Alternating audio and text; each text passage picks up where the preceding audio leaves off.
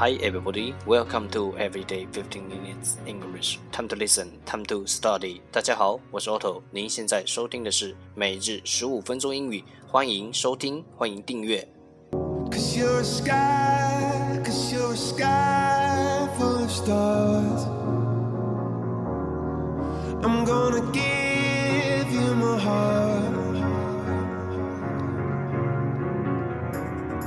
让学习英语融入生活，在途中爱上你自己。节目内容会更新于每日十五分钟英语微信公众号、新浪微博、百度贴吧，在国外社交网络 Facebook、Twitter，我们的名字叫每日十五分钟英语。更多精彩互动尽在每日十五分钟英语微信群，等你来加入我们哦。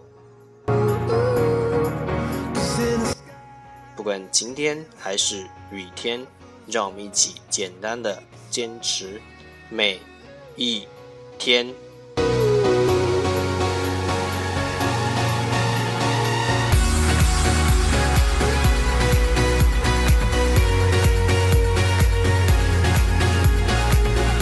Okay, let's get started.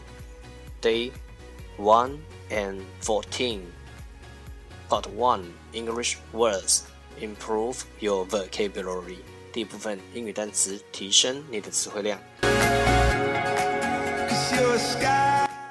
十个词，concept，concept，c o n c e p t，concept，名词，概念。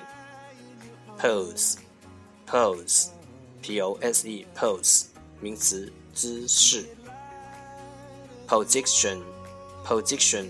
posit ion position 名词位置 preposition preposition p i e p o s i t o n preposition 名词介词 positive positive p o s i t i v e positive 形容词正的 negative negative n e g a t i v e negative 形容词负的 compose, compose, c o m p o s e, compose，动词，创作。compound, compound, c o m p o u n d, compound，名词，混合物。oppose, oppose, a p p o s e, oppose，动词，反对。opponent, opponent, a p p o n e n t, opponent。 名词，对手。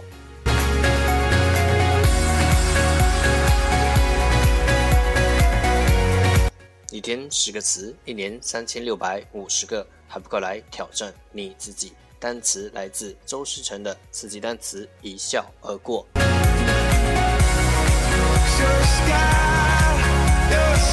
Part Two English Sentences One Day One Sentence 第二部分英语句子，每日一句。Our focus today is 我们今天的重点是 better late than never. Better late than never. 迟做总比不做好，晚来总比不来强。Better late than never. Keywords 关键单词 late late l a t e late 形容词迟到。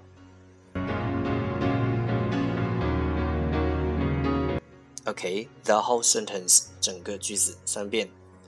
Better late than never. Better late than never.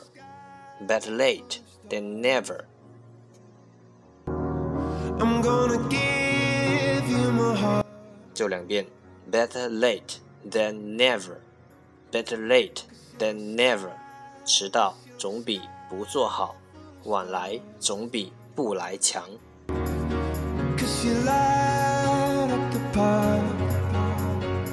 我相信熟能生巧。I believe practice makes perfect.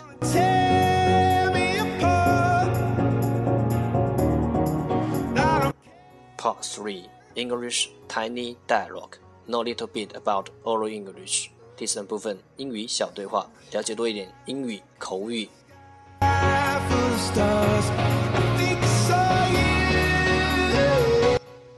nonsense, nonsense, n o n s e n s e, nonsense，常用于关系密切、非常熟悉的人之间，表示不赞成或不耐烦，但对家长不可以使用。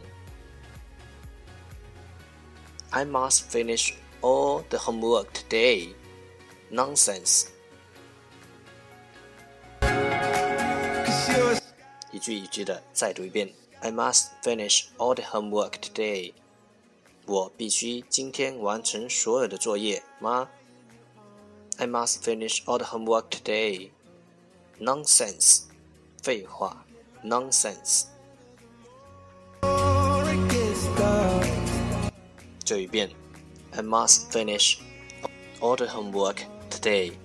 Nonsense.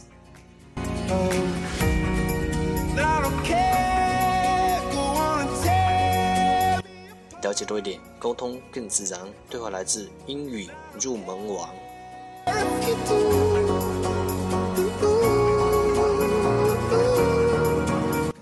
That's the end，这就是今天的每日十五分钟英语。欢迎点赞、评论、分享，欢迎和我一起用手机学英语，一起进步。See you tomorrow，明天见，拜拜。